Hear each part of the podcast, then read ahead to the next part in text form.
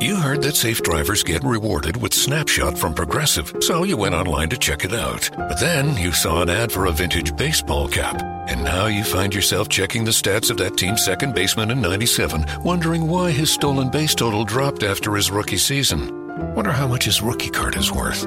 Yes, they said it was easy to save money with Snapshot from Progressive, but they forgot about the rest of the internet. Progressive Casualty Insurance Company and Affiliates. Snapshot not available in California, North Carolina, or from all agents.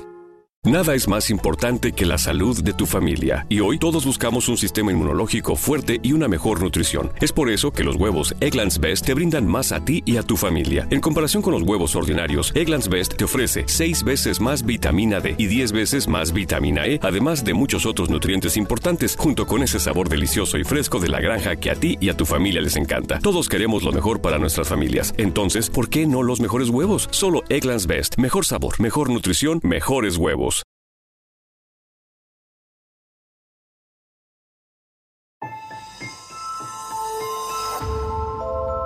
Años, se pensó que el Yeti vivía en los Himalayas.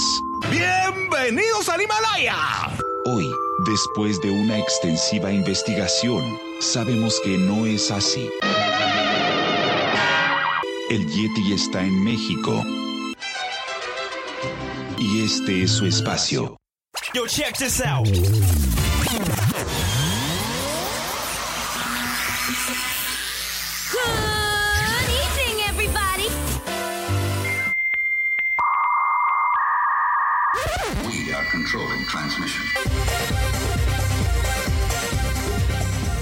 Estás escuchando la nueva temporada de La era del Yeti. Tecnología, actualidad, arte, música, entretenimiento, política y mucho más en este espacio. La era del Yeti.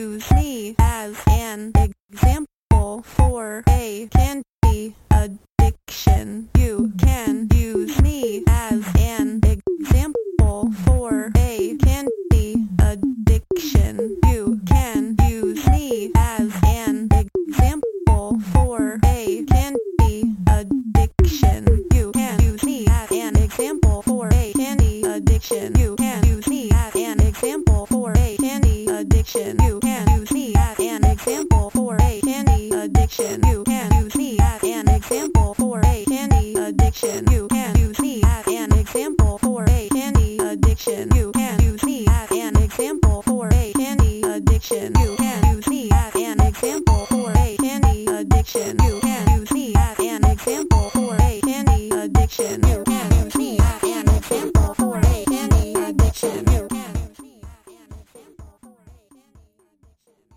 Hola, ¿cómo estás? Muy buenas tardes, muy buenas noches o muy buenos días, dependiendo desde dónde y cómo me escuches. Como siempre, yo te doy la más cálida, la más cordial y la más sincera de las bienvenidas a esto que los expertos ya llaman el programa más de pelos de la radio, esto que se llama la era del Yeti.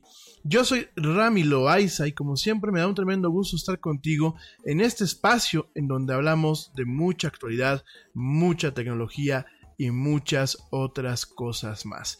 Gracias, gracias por acompañarme en esta edición que no está en vivo. Es una edición grabada hoy, hoy miércoles 19 de junio del 2019. Desafortunadamente por cuestiones de trabajo no voy a poder estar en vivo contigo pues más tarde. Sin embargo, pues para no cortar el programa del día de hoy, aquí estoy contigo en esta emisión en diferido. Asimismo, bueno, pues para la gente que me sigue escuchando en otras plataformas, les doy muchísimas gracias y te recuerdo que la era del Yeti lo puedes escuchar de lunes a jueves a las 7 pm hora central de la Ciudad de México a través de spreaker.com diagonal eh, show diagonal la, el, el guion medio Yeti.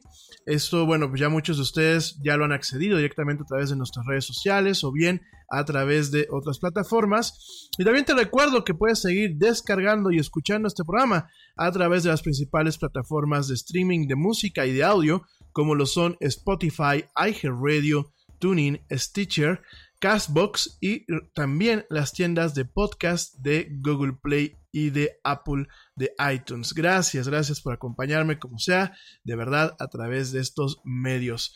Y bueno, hoy voy a estar platicando contigo justamente de lo que son las criptomonedas. Ya lo sé, el año pasado tocamos este tema. Sin embargo, me pareció prudente después de algunos comentarios por parte de ustedes eh, allá en la noche y hoy en la mañana sobre todo en torno a esto que está pasando con Facebook.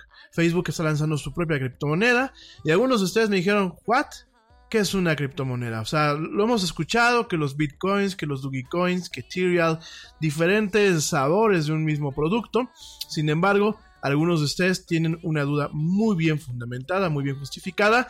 Y bueno, entiendo que muchos no quieren eh, recorrer lo que ya es el expediente o el archivo de lo que tenemos de programas del Yeti desde el año pasado. Ni yo mismo me acuerdo qué día lo hicimos. me puse a buscar mis guiones hoy temprano, sin embargo no lo encontré. Y me puse a buscar las plataformas, pero me parece que en la última plataforma en la que estamos transmitiendo, que es Spreaker, no viene este programa. Entonces lo que al final del día, pues decidimos, y sobre todo por estos temas de trabajo que tenemos más tarde, eh, decidí pues platicarte un poquito qué es una criptomoneda, que es una cryptocurrency, como le llaman en inglés, y qué es esto que se le conoce como blockchain. Todo esto para poder entender realmente qué es, qué es eh, el tema de eh, lo que está lanzando Facebook y que llegará el año que viene pues de la mano de ellos, de, Facebook como empresa, pero también de la mano de diferentes organizaciones de las cuales vamos a estar platicando el día de hoy. Principalmente en esto voy a platicarte del programa del día de hoy. Pablo Marín tampoco iba a poder estar hoy conmigo, así que bueno, mucho el contenido de cultura popular, porque bueno, los miércoles lo hemos denominado como que van a ser miércoles populares. Mucho del contenido de cultura popular yo lo voy a mandar para mañana. Mañana te voy a platicar un poquito acerca de la historia de Evangelion, esta serie que llega la próxima semana a la plataforma Netflix. Voy a platicarte por qué es tan importante para el anime japonés, pero también por qué es tan importante para la cultura pop. Vamos a estar platicando de este tema pues el día de mañana para que no, no te lo pierdas. Y bueno, pues vamos a estar tratando de que cada vez que tengamos un compromiso, que nos avisen con la suficiente eh, con el suficiente tiempo previo pues hacer lo que estamos haciendo ahorita de grabar el programa previamente bueno te recuerdo mis redes sociales para que puedas entrar en contacto conmigo facebook.com diagonal la era del yeti Twitter arroba el Yeti oficial e Instagram arroba la era del Yeti. Eh, rápidamente también, hoy no van a haber cortes, hoy afortunadamente cuando se graban los programas podemos hacer pausas, eh, pausas en tiempo real. Algunos de ustedes me han estado comentando que si por favor para lo que mando a Spotify puedo hacer cortes. Algunos, de otros, algunos otros de ustedes me han estado también comentando lo opuesto. De hecho, por ahí, eh, por ejemplo, Caro Loaiza, pues le gusta mucho la música que en ocasiones ponemos. Entonces, eh, yo creo que no vamos a hacer cortes. Eh, bueno, no vamos a hacer ninguna modificación al formato del programa para Spotify y otras plataformas eh, de momento. Pero igual vamos a ver cómo funciona el que el programa como tal en diferido no tenga los cortes musicales. Sí vamos a tener cortes comerciales, eso sí, para la gente que me escucha en Estados Unidos, en Canadá y en algunas partes de Europa, pero para el resto de ustedes no van a ver pues directamente cortes ni musicales ni comerciales en esta emisión. Bueno, rápidamente antes de entrar de lleno con el tema de las criptomonedas, te quiero comentar que el día de hoy eh, se anuncia lo que es Universal Music Group y YouTube han eh, anunciado que se están juntando o se están aliando para poder hacer un remaster de algunos videos bastante icónicos de diferentes artistas para pasarlos de definición estándar, que era pues la máxima hace algunos años, de hecho a principios de esta década todavía recuerdo que mucho, mucha gente todavía tenía sus televisores en definición estándar. Y bueno, ¿qué es lo que se está logrando con esto? Se están cambiando todos los videos que en aquel entonces estaban pues hechos principalmente para televisiones eh, normales, televisiones con, un, eh, con una proporción de aspecto de eh, uno, uno, uno, un cuarto, eso es la proporción de aspecto normal de la televisión convencional, en comparación a la definición de aspecto de un 19avo que eh, pues es lo que actualmente se maneja eh, en lo que es el formato widescreen y las pantallas modernas.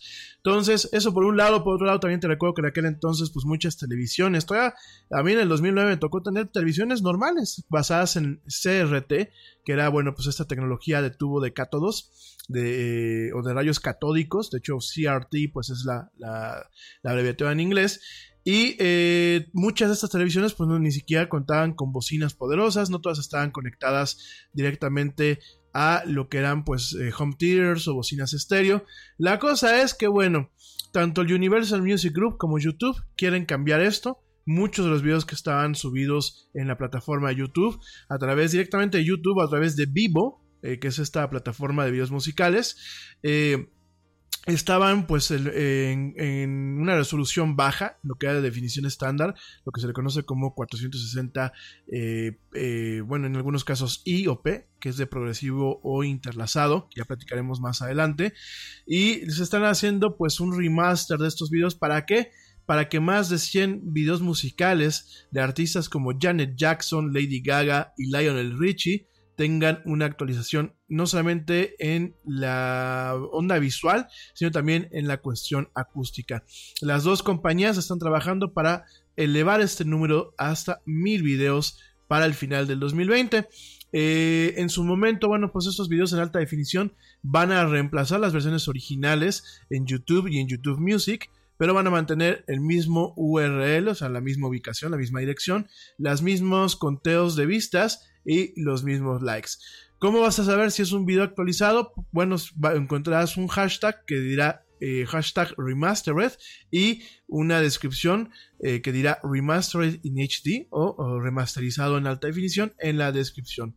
Eh, muchos de estos videos en su momento no fueron rodados en alta definición, no fueron rodados inclusive en formatos grandes. Usualmente eh, mucho video, eh, videoclip se rodaba en 16 milímetros y con, eh, con, cortinas pequeñas, cortinas de un, cuarto, rara vez utilizaba lo que era pues directamente el formato widescreen. Sin embargo, a pesar de todo esto, pues se piensa, se piensa que van a lograr haber cambios significativos en la calidad de la imagen, ¿no?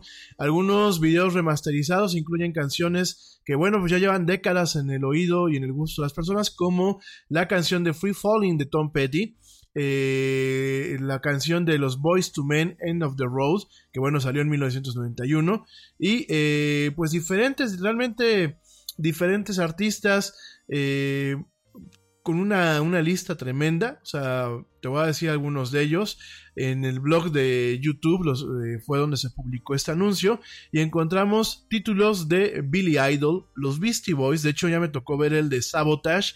Eh, si hay un cambio, si hay un cambio cuando lo ves pues en su definición estándar y en alta definición. Boys to Men, que lo acabo de comentar, George Strait, Janok Jackson, Kiss, fíjense que de Kiss no vi los videos, les voy a echar un ojo, Lady Antebellum, Lady Gaga, Lionel Richie, Maroon 5, Mid Love, No Doubt con Gwen Stefani, Smokey, Robinson, The Killers y Tom Petty, como lo acabo de comentar, ¿no?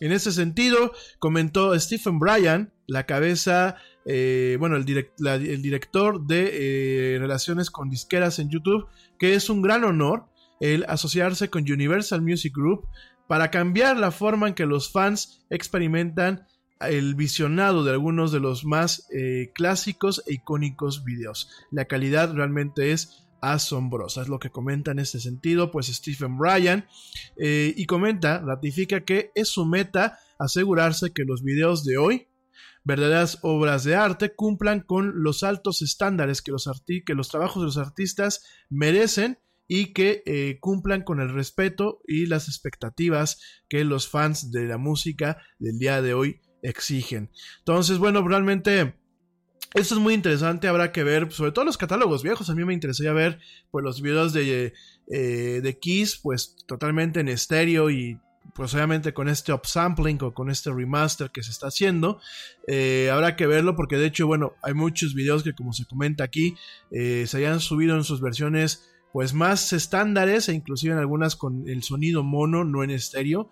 Y eh, pues habrá que ver todo este trabajo que se está haciendo para remasterizar estos videos. Al respecto, Michael Nash, el vicepresidente ejecutivo de estrategia digital en Universal Music Group, comentó que están muy eh, animados de asociarse con YouTube para presentar estos videos musicales tan icónicos en las máximas calidades de audio y de video cuando sean posibles. Nuestros artistas que graban y nuestros directores de video han eh, plasmado en estos videos mucha creatividad, mucho talento y es bastante asombroso la capacidad de poder experimentar su visión de estos contenidos, así como la máxima calidad de esta música. Estos videos no solamente se verán eh, maravillosos en cualquier pantalla ahora, sino que también serán disfrutados por los fans de la música por las décadas que vienen, ¿no? Al sentido te comento que eh, se, ya se subieron eh, tres versiones eh, actualizadas de este, de pues de alguna forma para conmemorar este anuncio.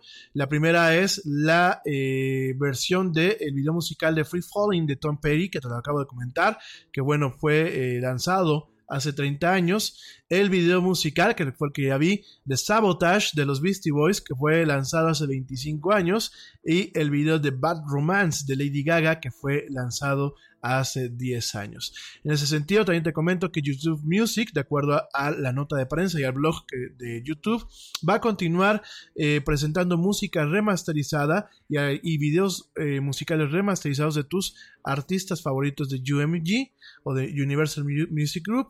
Así que hay que estar pendientes de las etiquetas que digan remastered en la descripción para verlos directamente en alta definición y en la máxima calidad de sonido. Bueno, pues era, era interesante comentarte esto. Y además de toda esta nota, antes de irnos rapidísimamente a un corte comercial, la era del Yeti.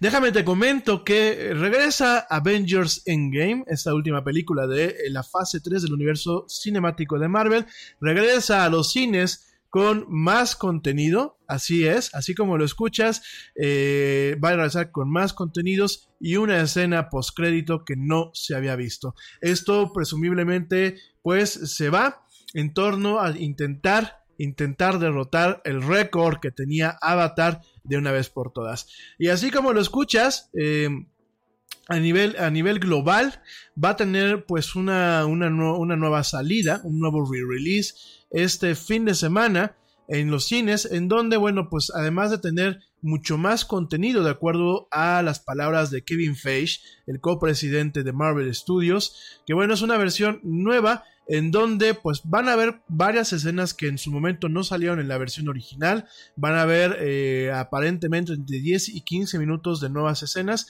y además vendrá pues una escena post créditos que tanto esperábamos los que pues de alguna forma fuimos al cine en donde bueno pues de alguna forma se busca que la gente que ya fuimos a ver la película volvamos a ir a verla para experimentarla en su totalidad y así también ayudar a que eh, pues esta película rompa el récord de taquilla que en su momento eh, Avatar ha tenido, ¿no?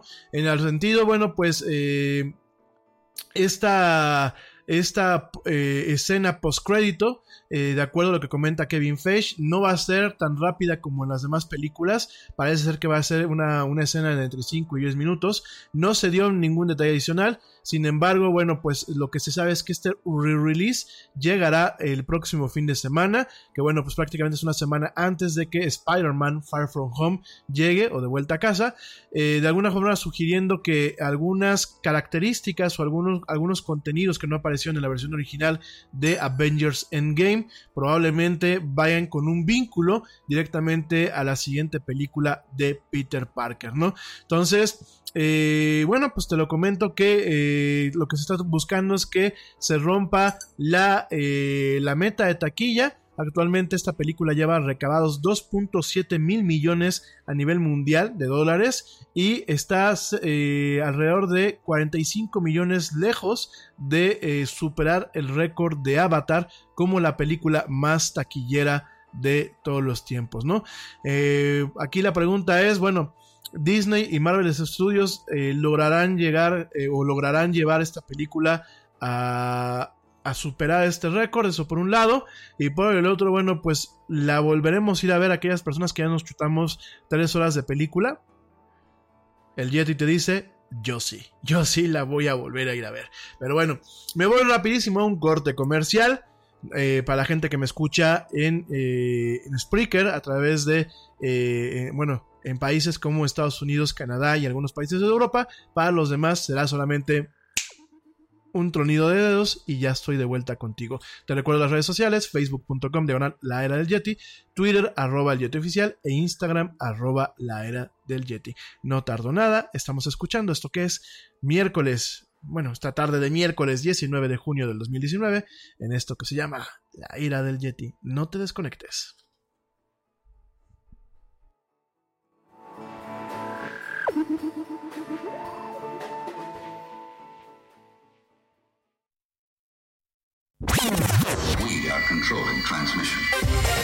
Ya estamos de vuelta en la era del Yeti.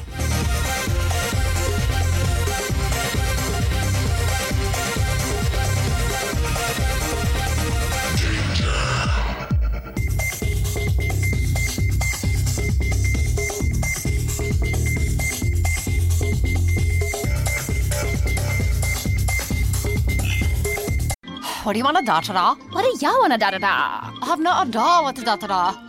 We could switch to Progressa da. Oh yeah. We could switch to Progressa and sa. Okay. We could sa and have to buy some za.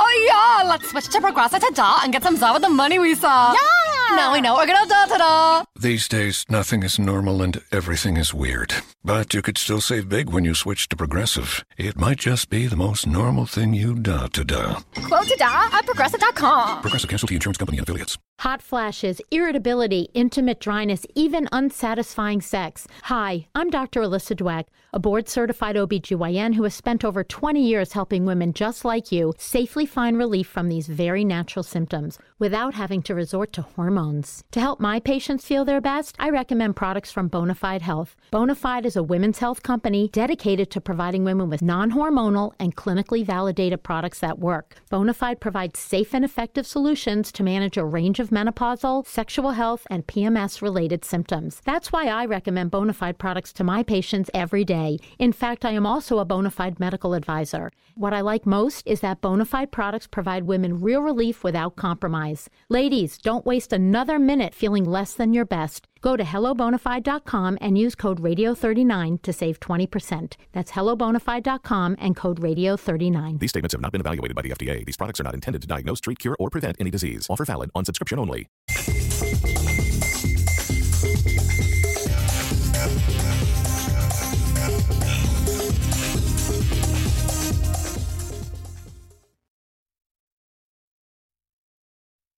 Yo, check this out. Este corte también es moderno. No te vayas.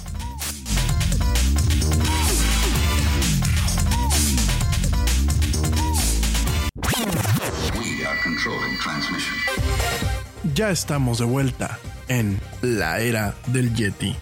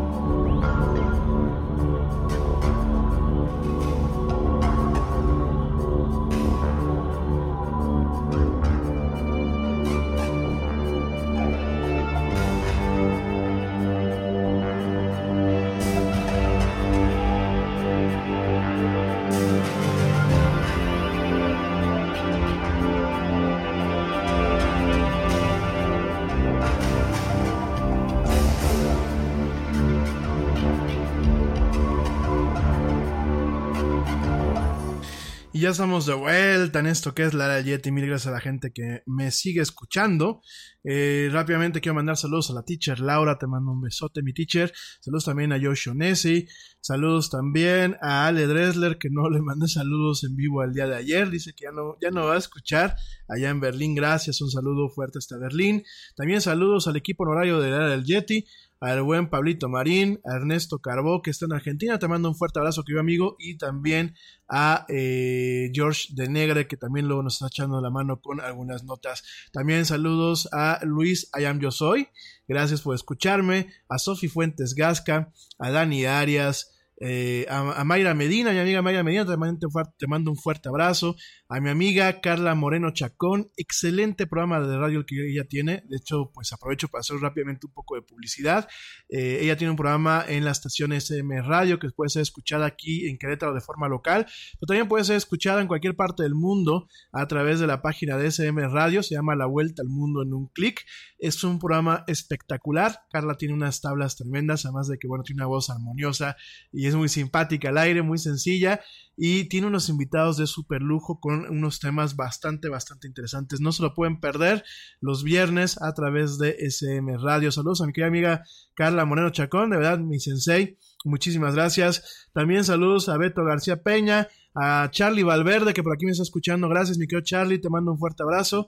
A Carlos Rodríguez, a Isabel Martínez, a Dani Rodríguez, a Dani Flores, pues por supuesto, te mando un fuerte abrazo, mi querido Dani, cuando vienes aquí a platicar con nosotros. A Alejandro Sandoval, a Eugenio Pérez, a Javier Astudillo, a Claudia eh, Birley, a Lupita Pepe eh, Herrera, a Aries Tolentino, a Juan Carlos Rosas Rosas, a Hilda Santillán, a José Ramón Jacome Fuentes, a Sal Morales, a Deyanira Navarro, a eh, Juan Carlos eh, Roque, a Patricia Alfaro Cruz, a Luis Manuel Málaga, a César Hidalgo, a eh, Pablo Rendón, a Juan Carlos Romo, te mando un fuerte abrazo, querido amigo, gracias por escucharme. También pues, un saludo muy fuerte a Rafael Casas, a Gavino Bautista, a Carlos Manrique, a eh, Julián Durán, a Luis Carlos Medina Paz, a Fernando Alfaro Corona, a Arsenio Lara, a Arturo Lavalle, a eh, Luisa Béjar, a Luis Rivadeneira Balsa, a Luis Jiménez, a Alfredo García Sánchez, a Jorge Luis Ibarra, a Wilmer eh, Robledo, que nos escucha desde Colombia. Les, gusta mucho a los Wilmers escuchándome desde allá. Les mando un, un saludo. A Patricia Londoño, que también nos escucha allá en, em, en, Bogotá, ya en Colombia. Un fuerte abrazo a toda mi gente ya en Colombia. De verdad me honra muchísimo que me escuchen hasta allá. Ah, por supuesto, a Caro y Ale eh, Loaiza, les mando un fuerte abrazo y un beso a ustedes dos, muchachas guapas. A Luis Alfredo Terán, a René Martínez, a Ignacio Corral, a Virgilio González, a Elizabeth Navarro, a mi amiga Primavera Díaz, a Alejandro Raúl Hernández, a Edgarín, que seguramente pues también, este, ayer me dejó recado, ayer me dejó recado, eh, te mando un fuerte abrazo que yo primo, eh, a quién más, bueno pues en general, oigan rápidamente por aquí, eh, me hicieron el comentario de que ayer yo me expresé mal de los israelíes y de que este, dije que solamente estaban recibiendo gente mediocre y todo ese rollo. Yo creo que a veces no me escuchan ustedes o no me escuchan bien. Yo lo que dije es que los kibbutz, algunos kibbutzim, que para la gente que no sepa qué es un kibbutz, un kibbutz es una granja comunitaria es de alguna o es una comuna. Entonces, eh, como es una granja comunitaria, pues ya no son granjas como tal, son, piensen ustedes aquí en México, pues un fraccionamiento o un condominio. Claro, este condominio pues pertenece, eh, todos de todos, y tienen, en estos mismos condominios tienen sus plantas productivas, es decir, algunos se dedican a la agricultura, otros se dedican a hacer leche o procesados lácteos, otros se dedican a hacer plásticos, otros se dedican a hacer tecnología de alto nivel, eh, otros se dedican a vender ropa, otros son turísticos.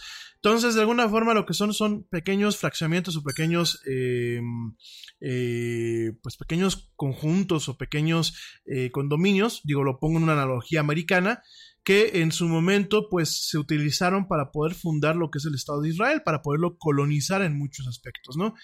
dicho esto, lo cierto es que a lo mejor me malentendieron Yo no dije que Israel solamente invite a gente mediocre a estos lugares, para nada, no lo dije y no, eh, no va por ahí el tiro. Sin embargo, cuando yo vivía allá, había mucha gente viviendo en los kibbutz, había mucha gente que eh, inclusive eran hijos del kibutz, eran gente que ya su, papá o su abuelo inclusive habían sido fundadores de, estos, eh, de estas comunas. Y esta gente decía que no les parecía justo que había mucha gente mediocre que por el simple hecho de ser el hijo de, alguien que ya estaba en el kibutz, o como le llaman allá en, Israel, un kibutznik, alguien que vive en el, kibutz, eh, tuviese los mismos derechos muchas veces que gente que de alguna forma le aportaba algo más al kibutz. Y digo, yo lo comenté, eh, había gente que pues, mientras que la gente, había por ejemplo el jardinero que empezaba a las 5 de la mañana y terminaba muchas veces 4 o 5 de la tarde de estar trabajando, pues había, ah, eh, y, trabajaba muchas él solo con la gente que le ayudábamos como voluntarios, pero realmente pues él era el que, ya un señor grande, el señor Moti, digo ya de haber fallecido, pero Moti era un señor ya grande que trabajaba como, perdónenme la expresión, es una expresión muy mexicana, no quiero que suene racista, pero que trabajaba como negro y realmente eh, había gente que trabajaba menos que él y que tenía los mismos derechos que él. Entonces, de hecho, muchos kibbutz actualmente han ido transformándose y han ido dentro de sus estructuras eh, teniendo una catarsis en donde no son totalmente capitalistas, pero han empezado realmente a darle a la gente lo que trabaja ya los derechos básicos como el tema de pues eh, eh, ropa básica, vivienda básica, salud básica y alimentación básica los tienen por supuesto por ser hijos del kibutz y por cumplir con ciertas funciones. Pero por ejemplo el poder tener una casa mejor que todos los demás, el poder tener pues acceso a un coche que no sea comunitario, el poder tener ciertas concesiones que la demás gente a lo mejor no tiene, pues ya te la vas ganando, ¿no? Inclusive ya en algunos kibbutz ya cada familia tiene su presupuesto, por ejemplo, para ir al comedor y comprar sus alimentos, ¿no? Entonces, eh, no quiero que se malinterpreten las cosas. Por supuesto, yo sí estoy opuesto al socialismo. Eh, me parece uno de los métodos de gobierno y, de producción económica más injustos. ¿Por qué? Porque no me parece correcto que si yo trabajo desde las 6 de la mañana y termino mi trabajo a las 10 de la noche, pues haya alguien que se cuelgue de ese trabajo. Y los gobiernos que tienen a esas, que, bueno, que tienen ese tipo de tendencias, caen mucho en eso. O sea, vean por ejemplo el gobierno de México. El gobierno de México quiere mantener gente a costa de la gente que pagamos impuestos. Entonces, a mí personalmente no me, parece, y perdónenme, los socialistas son así. Tengo un conocido que cuando publiqué un post eh, en Facebook, yo decía que no me parecía correcto que de mis impuestos saliera para mantener a la gente que se embaraza por embarazarse y que en ocasiones son familias numerosas y que el gobierno los tenga que mantener. Él me puso, se me puso a rebatirme y decía que era un estado de bienestar. Sí, un estado de bienestar a mis costillas, señores. Y a las costillas de ti y de, y de varias personas que ustedes me, de varias, de varios radioescuchas que me hacen el gran honor de permitirme llegar a sus oídos. Que pues trabajamos muchas veces, como decía mi madre, de sol a, de sol a, de sol a noche, de sol a atardecer. Y trabajamos muy duro y pagamos impuestos y a veces los impuestos son muy injustos y a veces hay, hay tasas impositivas en este país que son tremendas y además eso tenemos que pagarle un contador porque declarar en este país y, y, poder cumplir con el tema de los impuestos en ocasiones es un verdadero laberinto y todavía tienes que pagar a un contador para que te haga los trabajos más básicos. Y no me parece justo que de mi esfuerzo, de mi sudor, se cuelguen con el, con el tema de que pues primero los pobres y la fregada se cuelgan a apoyar socialmente a la gente. No me parece justo y no es un tema ni de egoísmo ni de envidia. Es un tema de justicia social. Porque hay mucha gente que está jodida no porque no tenga buenas oportunidades, sino porque ellos quieren. Hay gente que solamente estira la mano para ver qué se les da. Hay gente que no quiere aprender a pescar. Entonces, por supuesto que estoy opuesto al comunismo, por supuesto que me opongo al socialismo y por supuesto que me opongo rotundamente a los gobiernos de izquierda. Yo creo que el bienestar, sí, hay que apoyar a la gente que está desamparada, que no ha tenido las mismas oportunidades que muchos hemos tenido en la vida. Sí hay que apoyarlos, pero solamente aquella gente que realmente quieren que le eche la mano para después ser una persona productiva. Y eso de que el gobierno de mi país, al igual que muchos otros gobiernos a nivel mundial, eh, quieran despilfarrar el dinero de los impuestos, el dinero que a mí me cuesta generar y que me cuesta mucho, me parece totalmente una injusticia. Entonces, bueno, dicho esto, sí, de entrada, pues si tú eres socialista o, eres de izquierdas y crees que lo que yo en ocasiones comento en este programa te puede ofender, pues en temada te digo, nadie te obliga a escucharme, no me escuches. Si tú eres alguien de izquierdas o socialista que tienes ganas de escuchar diferentes puntos de vista y respetarlos e inclusive en algún momento, pues ¿por qué no tener un diálogo conmigo en donde ambos aprendamos de diferentes puntos de vista? Bienvenido. Pero sí, tengo, tengo eh, una cuestión muy, muy cañona con el tema del socialismo, porque a mí ya me tocó vivirlo, a mí nadie me lo platica. Y a mí me parecía injusto que mi jefe de cocina, que iba y una hora se la pasaba quejándose, una hora se la pasaba limpiando una olla y lo demás se hacía tonto y nos dejaba a los, voluntarios trabajar por él, pues tuviera los mismos derechos que el jardinero, que desde las 5 de la mañana estaba en chinga y terminaba muchas veces con las manos partidas a las 5 de la tarde. No me parece justo y eso es un tema que el socialismo, pues definitivamente, perdónenme la gente que eh, si alguien tiene un ejemplo de donde el socialismo real funcione, por favor, deme el argumento, yo con todo gusto hago aquí la fe de ratas en este programa. Pero la gente que se me ofendió de allá en Israel, jamás dije que el gobierno de Israel eh, atraiga mediocres, por supuesto que no. Israel es un país que a pesar de sus problemas con sus vecinos, pues es un país que ah, tecnológicamente hablando está muy avanzado, salen grandes genios de ahí, hay grandes instituciones como el Technion, como la Universidad de Tel Aviv, hay buenos centros médicos. Yo no digo que inviten a los mediocres, yo lo que único que dije es que el kibutz, la figura del kibutz, eh, de forma original, llamaba o, invitaba o dejaba que llegara gente que al final, por el tema de, pues yo tengo lo suficiente para vivir, yo no voy a mover un dedo más. Y la prueba está que muchos kibutzim allá en Israel cambiaron su formato justamente para eh, atacar ese tipo de cuestiones en donde había gente que pues como los zánganos en una colmena ellos echaban la flojera mientras los demás trabajaban, ¿sale? En fin, oigan, me voy rápido con el tema de... Eh, esto va a ser un programa muy corto, pero me voy muy rápido con el tema de lo que es una criptomoneda, sobre todo pues por el lanzamiento que está teniendo Facebook de lo que es Libra. Eh, déjame, te vuelvo a comentar. De hecho, bueno, es, muy curioso que estemos, que, esté llegando esto con el tema de Libra, mi gente. Eh, sobre todo porque mañana te voy a platicar un poquito de que eh, tres personas rompieron su acuerdo de confidencialidad para comentar las condiciones tan malas de trabajo en lo que son los equipos de moderación de contenidos de Facebook. Ya mañana te lo platicaré. Y eh, pues no solamente este escándalo con Facebook en este sentido, sino por supuesto los escándalos, los escándalos de Facebook en torno a las fugas, al mal manejo de nuestra información, a la poca información, a la poca eh, transparencia y claridad que suelen haber en sus diferentes procesos. Pues bueno, déjame te comento que eh, sí hay mucha polémica en torno a lo que es Libra y la iniciativa Calibra, ¿no? Eh, déjame te comento exactamente qué es Libra. Ayer te, lo, le di una embarradita, pero no profundizamos. Te comento que, bueno, eh, Libra es una eh, criptomoneda global así, así, así se le conoce, es una criptomoneda global que el año que viene será lanzada junto con la red basada en el blockchain, ahí te voy a platicar que es un blockchain, que la va a soportar.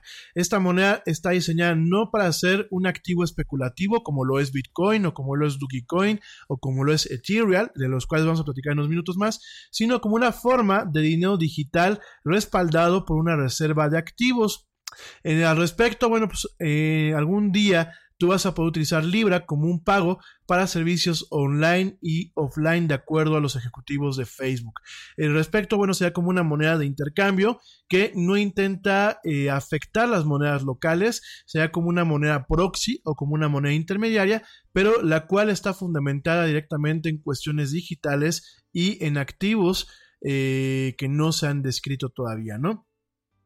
Al respecto, eh, déjame te comento rápidamente que, eh, pues bueno, realmente eh, Libra se va a crear, pues, eh, o de alguna forma lo que se está buscando es que sea una criptomoneda, una criptomoneda que todo el mundo pueda utilizar, en donde, bueno, se tiene una forma descentralizada de pago que es tan estable como el dólar y que en algún momento se puede utilizar para comprar cualquier cosa y soportar un amplio rango de productos financieros, desde lo que es el banco normal, lo que son préstamos, créditos, etcétera, hasta créditos de alto nivel y arrendamientos, ¿no? Aunque Facebook es la empresa que está haciendo Libra, y, es la que planea pues ejecutar el proyecto a través de, al final, ah, bueno, llevar a la ejecución del proyecto a finales de este año, principios del otro, a través de sus plataformas y de sus ingenieros, pues eh, en algún momento está planeado de que eh, sea operado totalmente por otras empresas. Yo te lo comentaba el día de ayer. Entre los socios que van a operar Libra eh, directamente, encontramos lo que es Kiva, Booking Holdings, Anderson Horowitz, que bueno, pues es una, una firma de inversionistas, eh, Farfetch, Iliad, Mastercard, como te lo comentaba yo ayer, Uber, PayU, Mercado Pago, eh, aquí en América Latina, Coinbase, PayPal, Creative eh, Destruction, Bison Trails, Calibra y Facebook, que bueno, se está volviendo un grupo independiente, Zapo, Anchorage, Spotify, eBay, Breakthrough Initiatives, Stripe, que es bancario, Lyft, Visa, Tribe Capital, Rivet Capital, Union Square Ventures, Vodafone y Mercy Corp. A contrario de lo que te dije, eh, realmente no va a estar Citibank todavía involucrado, eh, solamente están estas instituciones, aunque está abierta la invitación para que otras empresas eh, colaboren en este esfuerzo, ¿no? ¿Cómo se va a generar nuevas monedas Libra? digo, así se le va a conocer a, la moneda como tal, no, eh, no va a consumir eh, grandes aumentos de energía eléctrica como por ejemplo Bitcoin porque no se va a permitir que los usuarios minemos nuestras propias monedas. Todo va a ser a través de centros de datos autorizados dentro de lo que son los socios de lo que es Libra y todo va a ser de un funcionamiento totalmente regulado que inclusive en algunos aspectos tenga pues el avalúo o el beneplácito de instituciones reguladoras de los países, como pueden ser los bancos centrales, en México, en México lo que es Bancomex, que ya Banjico, que es el Banco de México, o en Estados Unidos lo que es la Fed, la Reserva Federal, ¿no? Si en algún momento, bueno, Libra funcionara, representaría pues uno de los productos más más consecuenciales o más importantes que Facebook ha en algún momento eh, pues eh, producido, ¿no? Eh, obviamente, pues esto tiene algunas, algunas consecuencias importantes como pues eh, que en algún momento pueda detronar o pueda afectar la economía normal de cada país al momento que sea una moneda proxy con suficiente poder. Y bueno pues también que pueda en algún momento pues generar algunos temas de eh, cuestiones con el tipo de cambio, afectaciones en donde, bueno, se pierde el respaldo del dólar, em, cuestiones en donde inclusive se puede utilizar la plataforma para lavar dinero, para eh, cuestiones eh, no lícitas, etcétera, ¿no? Déjame te comento, yo ya te decía que no sabemos si México iba a ser de los primeros países en los cuales se iba a lanzar en el 2020, sin embargo, sí, va a ser uno de los primeros países. De hecho, en las presentaciones nos hemos topado que eh, muchos de los ejemplos era la conversión de libras a pesos mexicanos. En este caso, pues, por ejemplo, aquí se plantea de que eh, se pone un ejemplo en el video, digo, habrá, habrá, que ver, pero 195.31 eh, libras eh, de Facebook equivaldrán en algún momento a 1.876 pesos mexicanos, casi casi, pues una, una libra estará de acuerdo a lo que es un dólar, ¿no? Esto tiene muchas repercusiones, tiene muchas cuestiones importantes, sin embargo, bueno, pues eh, lo que es Facebook eh, va a intentar no controlarlo totalmente, vamos a ver realmente cómo funciona. Facebook está eh, haciendo un open source de lo que es el blockchain de Libra el día de ayer bajo la licencia eh, de Apache 2.0, totalmente, bueno, pues va a ser un código totalmente abierto, inclusive eh, se plantea que en algún momento este blockchain pueda ser utilizado con otro tipo de, productos y otro tipo de experiencias. Eh, Libra, pues va a ser una asociación como tal, en donde están todos los socios que te acabo de comentar, y Calibra, va a ser eh, pues la parte que representa Facebook directamente dentro de esta asociación, ¿no? Em, esto, este va a ser un consejo de 29 miembros en donde, bueno, pues Calibra que va a ser la cartera digital y que va a ser de alguna forma la parte financiera de Facebook, va a tener un solo asiento y va a tener un solo voto, ¿no? Entonces, bueno, habrá que ver eh, realmente cómo evoluciona esto, habrá que ver cuáles son las salvaguardas que tendrá Facebook en este sentido y por supuesto, pues esto de alguna forma eh, representa eh, una evolución en lo que eh, pues eh, lo que es realmente Facebook, ¿no? Realmente yo empiezo a pensar, como lo dije ayer, pues parece, parece que en algún momento Facebook se quiere convertir pues en una nación-estado, ¿no? De, forma electrónica. En fin, oigan, pues es interesante que Mastercard y Visa están respaldando esto. Eh, sobre todo porque pienso yo que no existe pues este tema especulativo como si se tiene en lo que es Bitcoin, en Ethereum, en Dogecoin. Vamos a estar platicando eso en, unos minutos más. Y bueno, habrá que ver si este ecosistema es exitoso y habrá que ver todo lo que Facebook pueda construir también dentro de él.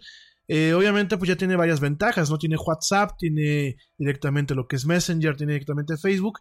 Y yo me imagino que en algún momento, pues tú desde tu tu app de Facebook puedas hacer pagos y transferencias electrónicas a través de Libra a contactos que tú ya tienes o a través de WhatsApp puedas inclusive en algún momento dividir las cuentas, generar pagos, eh, hacer solicitudes de pagos e inclusive generar historial crediticio que en algún momento te permita acceder a ciertos préstamos y a ciertas eh, cuestiones que habían vinculados a esta moneda digital.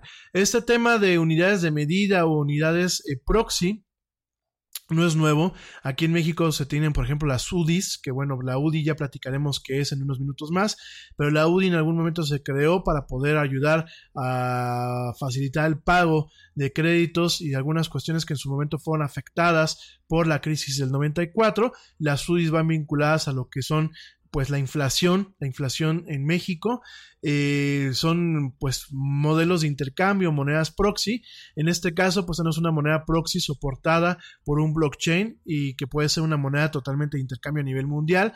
Yo me imagino que en algún momento puede facilitar el que tú vayas a una tienda y en vez de estar haciendo procesos de conversión entre euros y pesos o dólares y pesos, bueno, pues directamente todo lo hagas a través de libras y pesos, ¿no? Psicológicamente creo que puede ser un tema más, más, este, más adecuado a nivel de usuario, en donde pues evites hacer las conversiones en un grueso de dólares a pesos o viceversa, ¿no? Entonces, bueno, puede tener unas consecuencias buenas, sin embargo, también veo un peligro en donde en algún momento pues Facebook tenga más control del que realmente eh, deban de tener, no solamente por la correlación que pueda haber con la información que tiene Facebook de nosotros, en la, información que voluntariamente suministramos o en la información que pues involuntariamente suministramos en ocasiones, no solamente eso, sino también pues el peligro que signifique que Facebook cuente con la suficiente información para poder inclusive tener eh, forma de eh, hacer referencias cruzadas con el tema financiero, con el tema bancario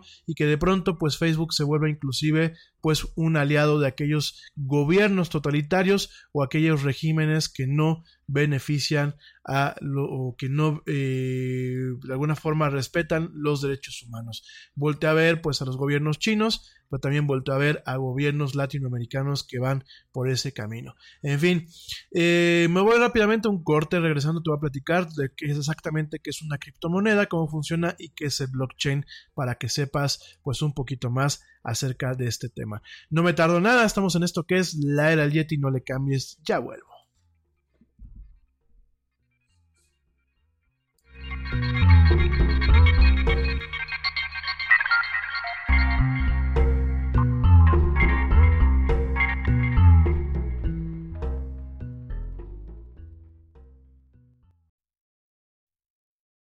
Yo, check this out.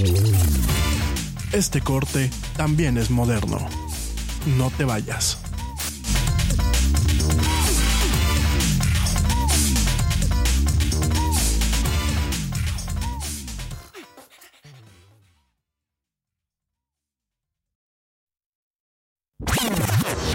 The thing about comparing rates at progressive.com is that by now you've heard a lot of ads about comparing rates at progressive.com. We probably don't even need the words comparing rates anymore to remind you that seasoning steaks at progressive.com is an easy way to save on car insurance, or that swimming in trousers helps you find the lowest rate. And that's the thing about foraging for truffles. You've heard a lot of ads about standing tiptoe on a cinder block. Compare rates and sing softly to a wounded field mouse and save at progressive.com. Progressive Casualty Insurance Company and affiliates. Comparison rates not available in all states or situations. Te preocupas por la salud de tu familia y hoy un sistema inmunológico fuerte y una mejor nutrición son más importantes que nunca. Es por eso que los huevos Egglands Best te brindan más a ti y a tu familia. En comparación con los huevos ordinarios, Egglands Best te ofrece 6 veces más vitamina D y 10 veces más vitamina E, además de muchos otros nutrientes importantes, junto con ese delicioso sabor fresco de granja que a ti y tu familia les encanta. No son tiempos ordinarios, entonces, ¿por qué darle a tu familia huevos ordinarios? Solo Egglands Best. Mejor sabor, mejor nutrición, mejores huevos.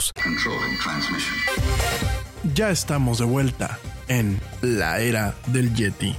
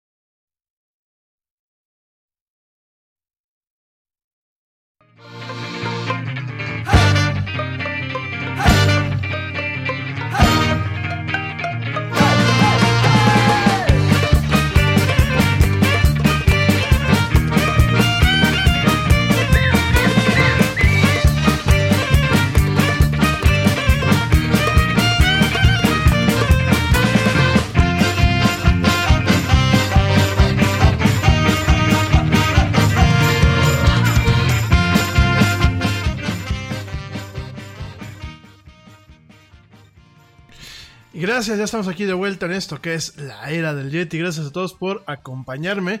Y bueno, vamos a platicar exactamente de lo que son las criptomonedas. Yo sé que ya lo platicamos hace algunos ayeres en este programa.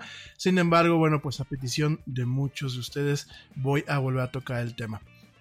Exactamente qué es una criptomoneda. Bueno, cuando hablamos de una criptomoneda, hablamos en términos eh, económicos o en términos eh, netamente de lo que es uh, el paradigma de lo que es la moneda.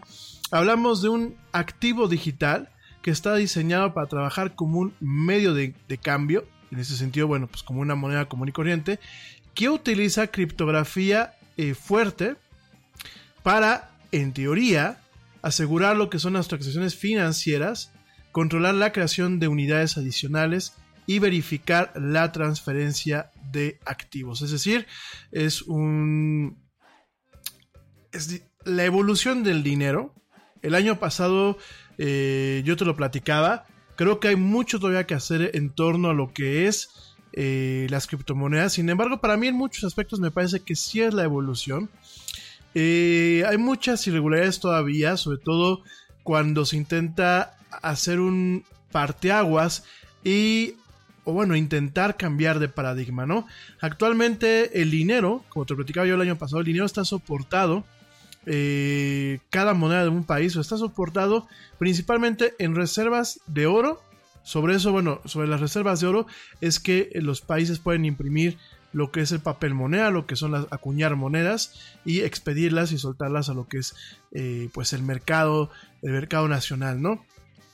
Usualmente todo está sustentado con reservas en oro y actualmente, porque ya hay muchas monedas que, como el peso, que ya no tienen eh, todo su peso, valga la redundancia, o todo su soporte directamente en lingotes de oro, sino que recae el peso directamente en lo que son los dólares. El equivalente eh, en, en, a ver, el equivalente en dólares de eh, lo que pueden ser lingotes de oro, ¿no?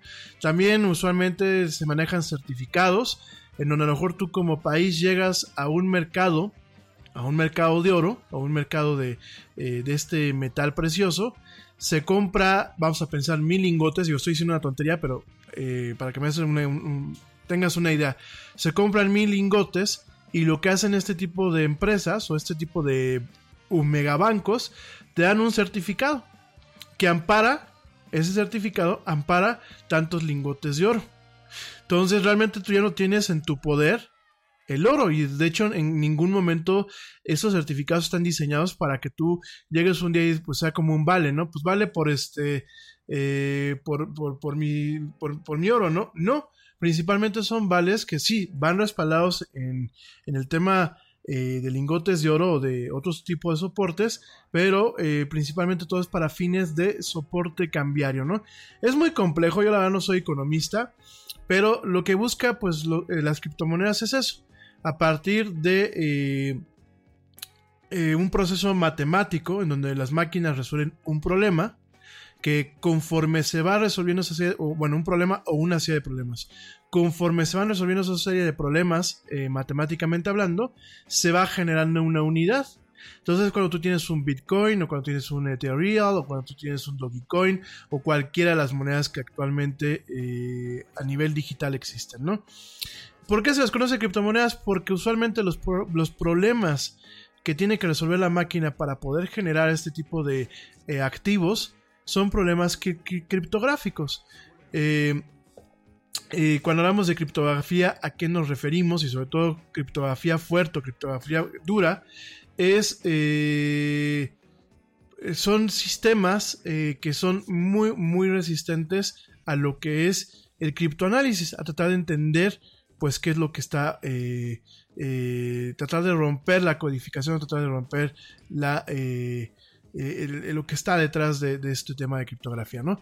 Cuando hablamos de criptografía como tal o criptología, criptología viene como, viene la palabra criptos, que es oculto o secreto, y graphein, que es escribir, ¿no? O estudiar, respectivamente. Y en este caso, cuando hablamos de criptografía o de criptología, pues es la práctica del estudio de técnicas de comunicación segura en presencia de terceras eh, personas llamados adversarios, ¿no? Así es como se maneja cuando hablamos de eh, criptografía en cuestiones modernas, pues hablamos de eh, principalmente lo que es criptografía de llave simétrica, en donde tú tienes una llave secreta que codifica un mensaje eh, hablamos también de criptografía de llave pública, en donde tú tienes una llave con la que tú puedes encriptar ciertos mensajes y tienes un par idéntico con lo que lo, único que puede hacer ese par, eh, esa copia, bueno, no es una copia como tal, es un par, eh, lo único que puede hacer es desencriptar esa, e, e, ese mensaje. Es para lo único que sirve esa llave. Es decir, no puede encriptar esa llave, lo único que puede hacer es desencriptar el mensaje y tu llave sí puede encriptar y desencriptar los mensajes que se van mandando, ¿no? Cuando hablamos de eh, criptografía en el tema de eh, criptomonedas, pues es eso. Se siguen, eh, hay dos partes, ¿no? una, pues son los procesos matemáticos o los algoritmos que eh, se llevan a cabo principalmente para poder eh, pues generar estas pequeñas eh, monedas, ¿no? Cada vez que tú utilizas, bueno, pues una, un, proceso que en el término criptográfico, en el término de criptomonedas, perdónenme, se les llama minar. Cuando tú vas a generar una criptomoneda, una unidad, lo que estás haciendo es minar esa moneda. Pero el, minar esa moneda que es, es utilizando una serie de algoritmos, lo que haces eh, es generar una nueva pieza que eh, criptográficamente es segura, es decir, no se puede falsificar. Yo no puedo llegar con eh, criptomonedas falsas. tiene un soporte de creación sobre lo que es el, el, el blockchain. Ya vamos a platicar ahorita de eso en unos minutos.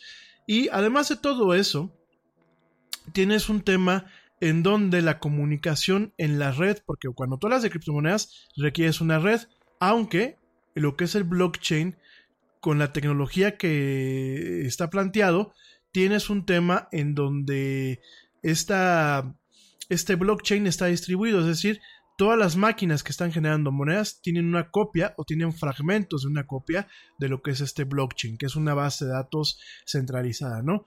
Entonces, eh, ¿qué es lo que pasa? Bueno, eh, tienes varias ventajas. Tienes un sistema resiliente. Cuando hablamos de un sistema resiliente, ¿a qué me refiero?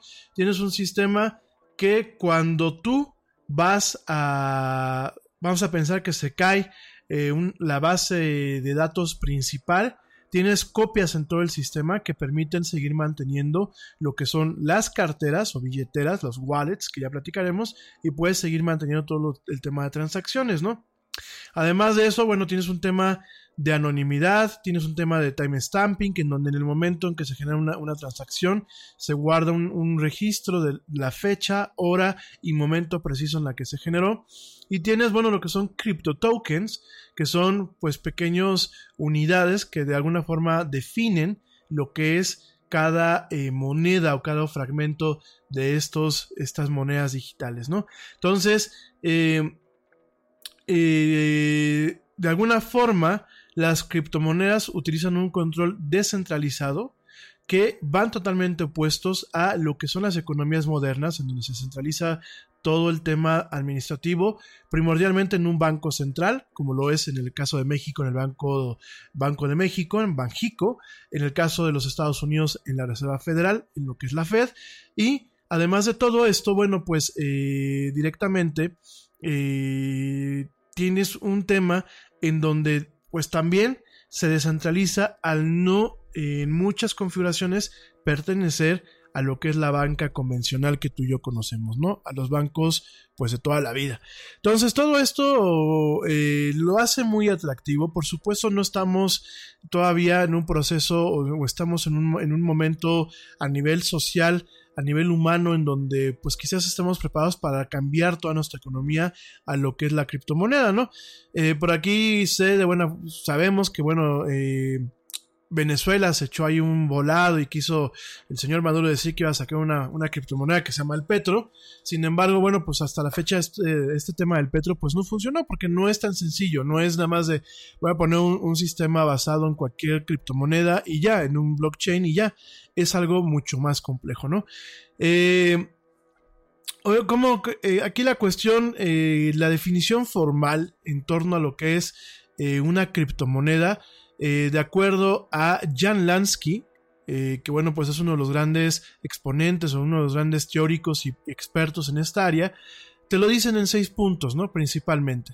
Eh, el primer punto es que el sistema no requiere una autoridad central y su estado es mantenido eh, a través de un consenso distribuido. Lo que te acabo de comentar, no tienes un sistema centralizado, tienes varias máquinas o varios componentes en una red que lo que van dando es redundancia, lo que van dando es resiliencia y sobre todo lo que van dando un tema de distribución. Yo, cuando tú te metes, por ejemplo, a Bitcoin y realmente tienes un tema de minado, tú tienes un fragmento del blockchain o tienes una copia idéntica del blockchain en donde pues tú vas convirtiéndote en un nodo que soporta lo que es la infraestructura de todo lo que es esta red, ¿no? El segundo punto, de acuerdo a Jan Lansky, es que el sistema mantiene pues una vista de lo que es lo que son las unidades de la criptomoneda y su eh, propiedad. Es decir, el sistema tiene capacidad de entender en, qué, en dónde se encuentra cada moneda en cada instante de tiempo y a quién pertenecen. Por eso mismo cuando hablamos de las dichosas wallets o carteras eh, de criptomonedas, eh, usualmente son eh, pequeñas bases de datos o pequeños registros criptográficos. Son, es más, cuando uno los ve, pues las direcciones son totalmente criptográficas y en muchos aspectos se parecen inclusive a nivel textual a los certificados de seguridad que hoy en día se utilizan. Y es esto que tienes una base de datos que tiene la capacidad de entender cada moneda en dónde está, cada transacción y a quién pertenece cada moneda en el sistema, ¿no? Ese es el punto número dos. El punto número tres es que el sistema define si eh, cada eh, unidad de criptomoneda puede ser creada. Si una unidad de eh, criptomoneda puede ser creada, el sistema entonces define las circunstancias de su origen e intenta determinar la propiedad de esas monedas. Fíjense que, por ejemplo, en el caso de Bitcoin, el algoritmo que permite la creación de nuevas monedas va eh, de alguna forma eh, acortando la capacidad de crear nuevas monedas con cada moneda que se crea. Perdón por la redundancia, pero es que así como funciona. Es decir, yo cada vez que mi máquina genera una moneda, o bueno, generaba, porque realmente ahorita lo que se requieren son equipos muy especializados que consumen mucha electricidad para poder generar lo, que queda de monedas. Y aún así les llevan inclusive muchas veces días en poder generar una sola moneda, ¿no? Eh, ¿Esto por qué? Porque cuando surgió Bitcoin, que por ejemplo, pues bueno, pues es una, una de las principales criptomonedas actualmente, las primeras máquinas que hacían el trabajo, al momento de que el problema era más sencillo, porque no habían tantas unidades, pues de alguna forma lograban minar monedas con cierta eficiencia. Hoy en día ya no, porque ya hay muchas monedas y de hecho llegará un punto en donde ya no más monedas se podrán crear. Entonces todo eso está definido por el algoritmo, por los patrones criptográficos. Como te digo, cuando hablamos de un algoritmo, pues es un problema a solucionar más bien, hay un problema, el algoritmo sirve como un proceso para solucionarlo. El problema es un, tema matemático y que cada vez que se genera una nueva moneda, se manda un registro a lo que es el blockchain para decir aquí hay una moneda nueva y se cambian las variables para hacer mucho más problemático y mucho más complejo el problema, de tal forma que las máquinas tarden mucho más en minar cada moneda, ¿no? Eh, la propiedad de las, del punto número 4, de acuerdo a Jan Lansky, es que la propiedad de las criptomonedas debe de ser eh, comprobada exclusivamente de forma criptográfica. Es decir, si yo tengo una cartera no, eh, eh, y la, la, cartera es un valor criptográfico, cada vez que una moneda se manda a mi cartera, existe un, unas ciertas operaciones que tienen la capacidad de que si esa moneda está en mi cartera, criptográficamente hablando, es decir, cuando se hacen operaciones como hash, como salts o como cierto tipo de ecuaciones, pues, o de procedimientos más complejos, se demuestra que hay una unidad o un vínculo criptográfico entre la moneda y la cartera, ¿no? El punto número 5 es que el sistema permite que se hagan transacciones eh, en cual la eh, propiedad de eh, estas unidades criptográficas o de cada moneda pueden cambiar.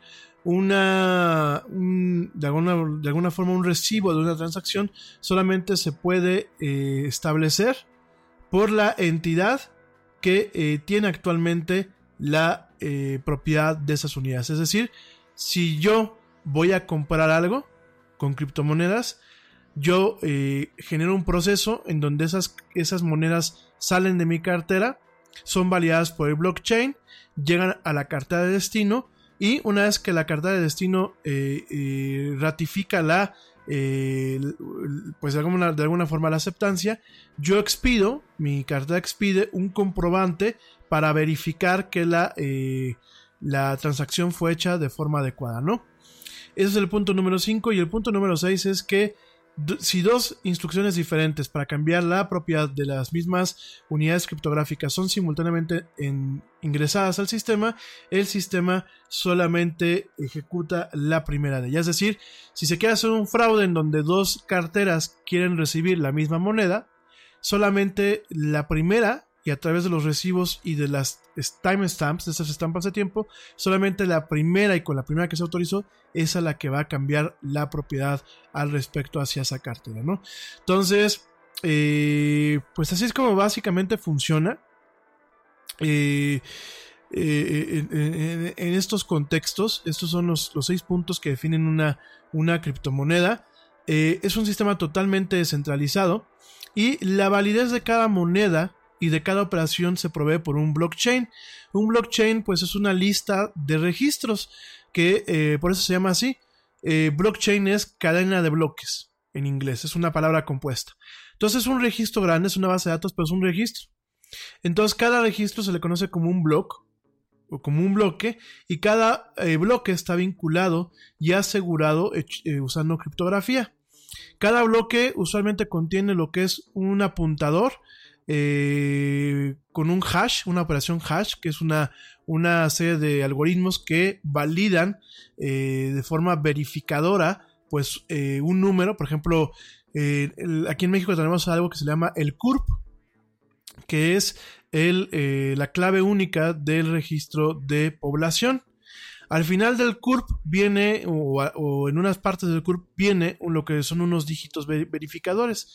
Cuando tú pasas el lo que es el grueso del CURP y eh, lo pasas por un algoritmo, por un algoritmo especializado que por muchas veces es un hash, te, te tiene que dar el dígito que viene al final de eh, lo que es este eh, la CURP, ¿no? Al igual con muchas cuentas de banco, al igual con las claves de lector, el hash de alguna forma pues es un, es un resultado de, una operación, eh, de un algoritmo criptográfico principalmente, que pues cuando tú aplicas el algoritmo a la inversa, te tiene que dar lo que en su momento hasheaste, ¿no? Eh, perdón si es un poquito intrínseco este tema o complejo, créanme que si hay alguna duda, pues ya mañana lo platicamos. Y lo que hacemos con esto, bueno, pues es que este hash tiene eh, una concordancia, si lo quieren ver, un eslabón con eh, un bloque previo, es decir, pues a las, hace 10 minutos se genera una operación donde eh, la teacher Laura me pasó una Bitcoin. Entonces ahí se guarda en el bloque. Y ahora yo pago con esa Bitcoin, estoy pagando, no sé, armas, porque pues muchas veces este tipo de, de, de monedas se utilizan para cuestiones ilegales, ¿no? Entonces estoy pagando armas, ¿no? Armas ilegales. Entonces, mi operación, mi bloque, como viene exactamente después de cuando la, teacher Laura me acaba de depositar esas monedas, viene con un vínculo de tal forma que van generando una moneda. Entonces tienes el apuntador con este hash, que es un, digámoslo así, es el, eslabón de la cadena. Tienes un timestamp, que es una, un, digámoslo así, un sello muy preciso en donde te dicen casi casi el milisegundo en donde se generó la operación y la operación de transacciones, los datos de la transacción, que es, pues eran tantas monedas con esta clave criptográfica enviadas de tal, eh, de tal cartera, de tal wallet a tal otra wallet, ¿no? Entonces, eh, ¿Qué pasa? Por su diseño criptográfico, los blockchains, estas, bases de datos, estas cadenas, son inherentemente resistentes a la modificación de esta información.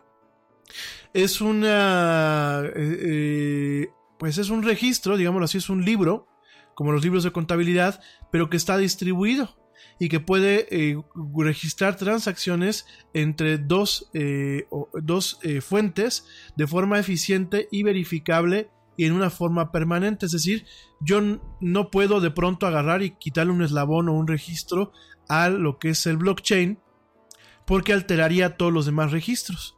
Por eso viene ese vínculo y por eso viene esas, esas concordancias, ¿no? Porque eh, el hash no solamente verifica la última operación, sino es una suma de la verificación de todas las demás operaciones, ¿no? Entonces, bueno, pues es un, es un tema sumamente interesante cómo funciona el blockchain. Eh, es distribuido, es decir, pues existen una copia o réplicas eh, o, fragmentos de este blockchain en diferentes máquinas y si no hay un, nodo funcionando para hacer el registro hay otros nodos que llevan pues directamente el apunte de que bueno pasó esto y en algún momento se llevan una, réplica a los diferentes nodos para eh, de alguna forma pues que esté actualizada toda la red, ¿no? Se maneja un protocolo eh, para par con un sistema que valida nuevos bloques y que los permite grabar. Una vez que los datos están grabados, la información en cada bloque no puede ser alterada retroactivamente, obviamente sin alteración de los bloques subsecuentes, lo cual, bueno, pues requiere que toda la red esté coludida para poder hacer este, este cambio, ¿no? Los blockchains, te lo repito, son seguros por diseño y son un ejemplo de cómo un sistema de computación distribuida con una alta eh, tolerancia a las fallas bizantinas, así se le conoce a, este término. Eh, ya te platicaré qué significa, en inglés se le conoce como Byzantine Fault Tolerance. Bueno, pues permite realmente que este tipo de sistemas guarden un estado real de eh, las operaciones que pasan en la red sin que hayan modificaciones o sin que haya duda o problemas de confiabilidad. Bueno, me voy rapidísimamente a un último corte. Te recuerdo mis redes sociales, facebook.com diagonal la era del yete, twitter arroba el yeti oficial e instagram arroba la era del yeti. No tardo nada, ya vuelvo en esto que es la era del yeti.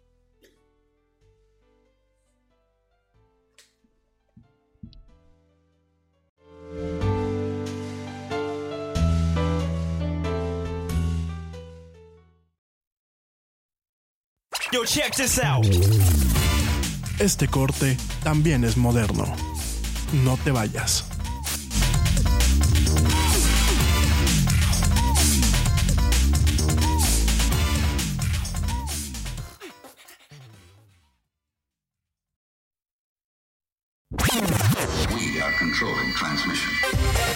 Ya estamos de vuelta en la era del Yeti.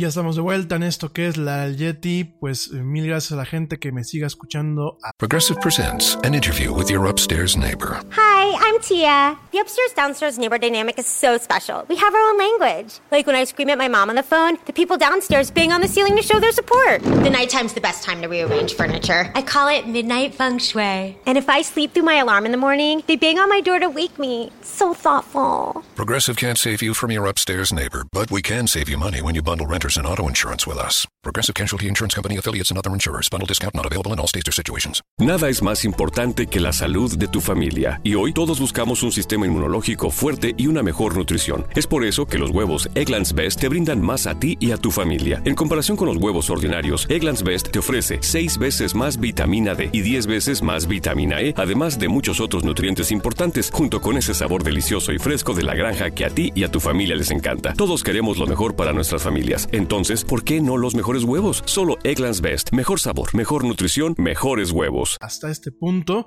ya mandé los saludos que tenía que mandar. Como no estamos en vivo, bueno, pues eh, no hay más saludos, pero igual mañana jueves pues estaré yo contigo platicando ahora sí en vivo de estos temas y más. Bueno, pues eso en esencia es lo que es una criptomoneda.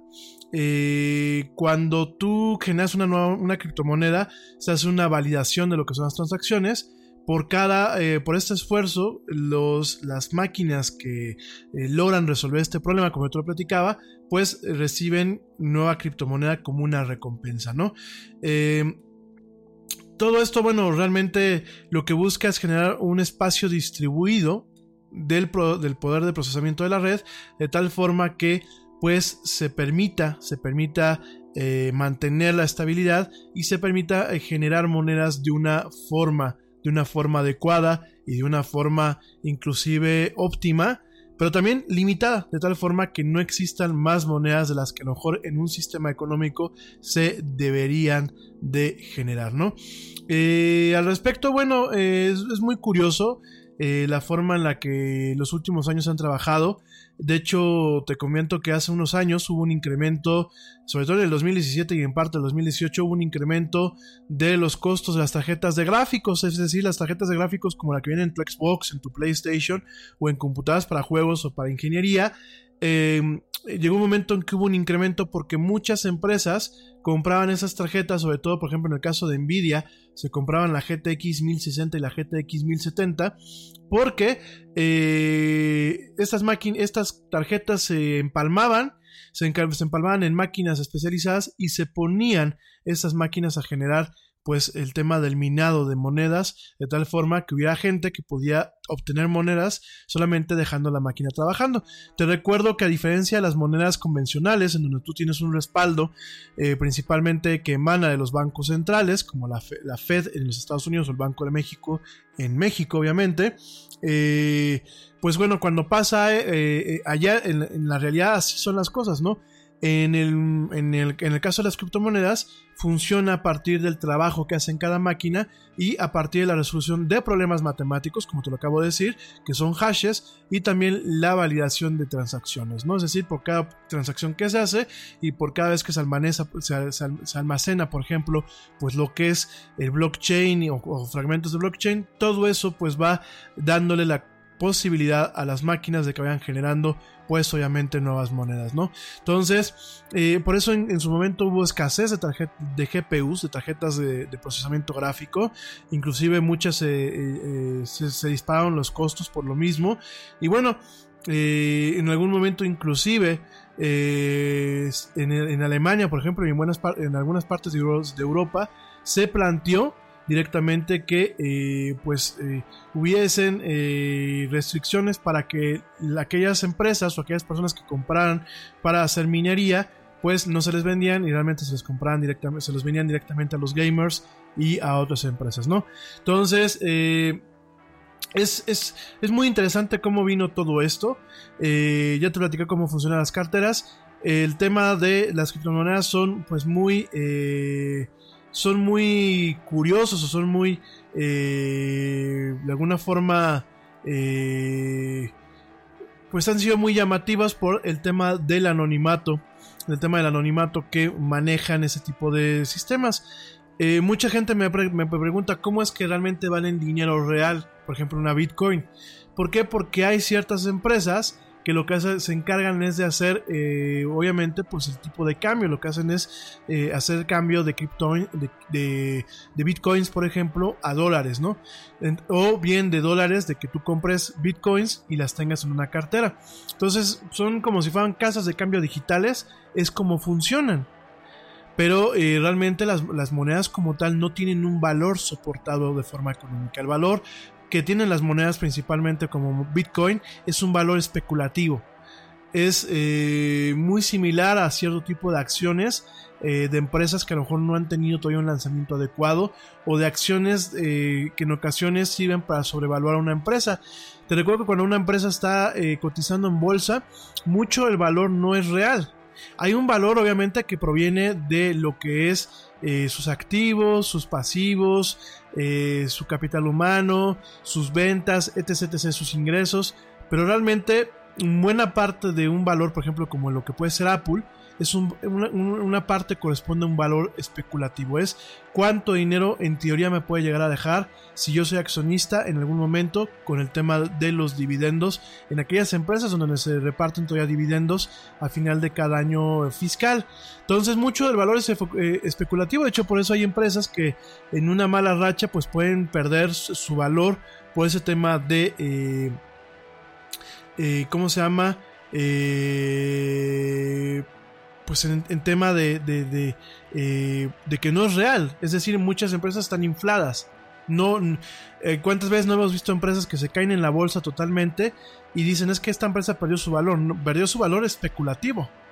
Porque probablemente el valor real sea mucho menor al valor de lo que vale en, la bolsa, ¿no?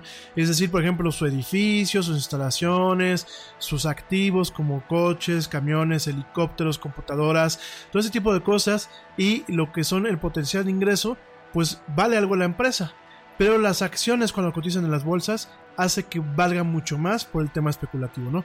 Entonces, en el caso, por ejemplo, de monedas como Bitcoin, es eh, directamente especulativo el valor de, estas monedas, ¿no?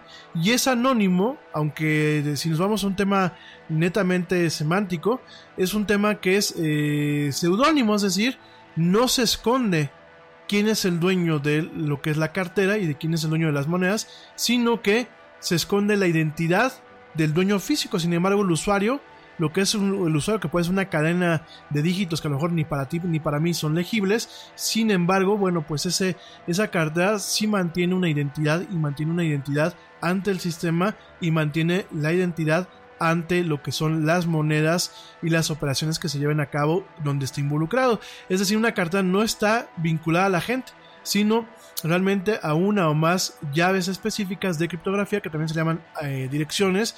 De hecho, mucho lo que se maneja en el tema del, Bitcoin y las criptomonedas son direcciones en, ese término.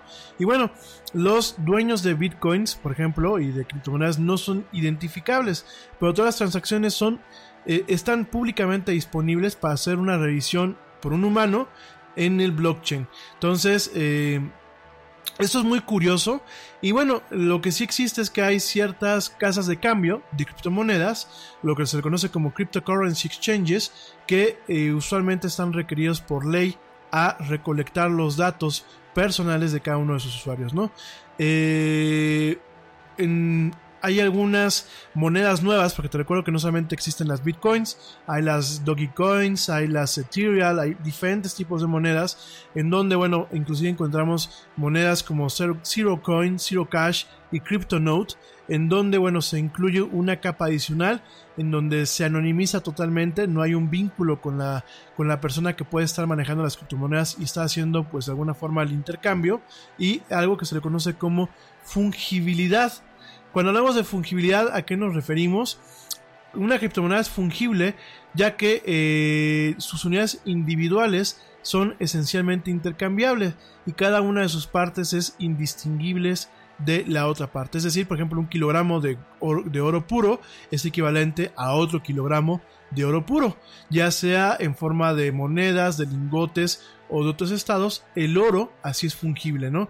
Otras commodities fungibles puede ser, por ejemplo, lo que es eh, ciertos tipos de eh, combustible, eh, algunas acciones de las compañías, como lo acabo de comentar, bonos, bonos de deuda, otros metales preciosos como la plata y por supuesto lo que son, lo que son las monedas, ¿no? Inclusive por ahí, cuando hablamos de café y del manejo del café, pues hablamos también de un tema de fungibilidad y en ese caso las criptomonedas son fungibles, es decir, son sus tokens son idénticos el uno al otro, a pesar de que criptográficamente hablando son diferentes, son intercambiables y eh, bueno, eh, ¿a qué voy con esto? Pues es que un, Bitcoin es equivalente a otro Bitcoin, ¿no?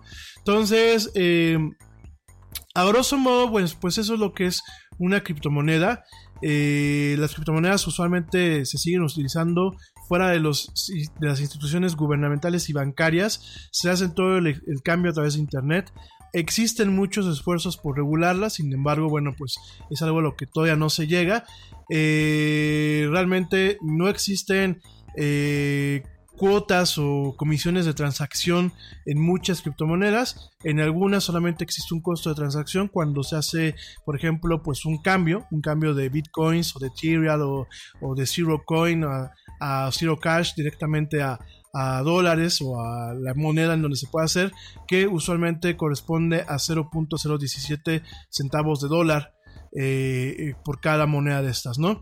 Eh, hay varios mecanismos en donde inclusive eh, se pueden hacer intercambios no solamente entre monedas físicas y digitales, sino también intercambios atómicos, así se conocen, en donde pues directamente se pueden intercambiar por otra criptomoneda sin la necesidad de tener una casa de cambio. Es decir, hay mecanismos que permiten que se haga una, traducción eh, uno a uno de forma criptográfica, de tal forma que tú puedas cambiar utilizando un mecanismo especial, eh, por ejemplo, bitcoins a Ethereum, ¿no? Cuando hablamos de criptomonedas todavía no vemos un tema totalmente estandarizado, sobre todo por esta parte en donde no existe una regulación, no existen empresas fuertes detrás de ellas, se presta mucho al tema especulativo. Hay que recordar que han habido momentos en donde, eh, por ejemplo, las bitcoins se disparan y vuelven a caer. Eh, no hay una regulación que evite que la gente se quede sin lo que ha invertido. Totalmente son aspectos netamente especulativos. Y eh, obviamente pues han utilizado en muchos aspectos para cosas buenas. De hecho hay muchas empresas que te reciben bitcoins de forma legal para comprar bienes y servicios de forma legal.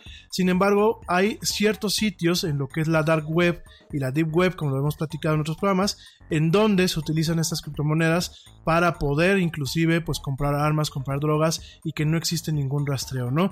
De hecho hay servicios eh, adicionales que permiten lavar las criptomonedas, es decir, hacer un cambio que realmente dificulte todavía más el que se pueda seguir de forma criptográfica utilizando el blockchain, pues el vínculo de una moneda a una cartera y viceversa, ¿no?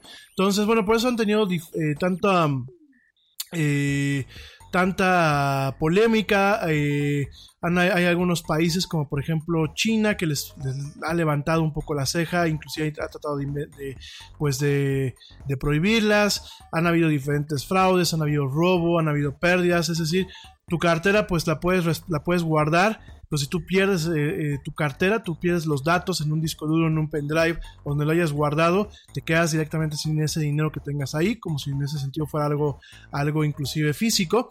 Aquí en México pues han habido algunos eh, esquemas de Ponzi o algunos esquemas piramidales en donde se han intentado con el pretexto de generar criptomonedas nuevas en un proceso que se llama como Initial Coin, eh, coin, eh, coin Offerings, en donde tú dices, yo voy a hacer una nueva, una, una nueva criptomoneda que se llame la Yeti Coin.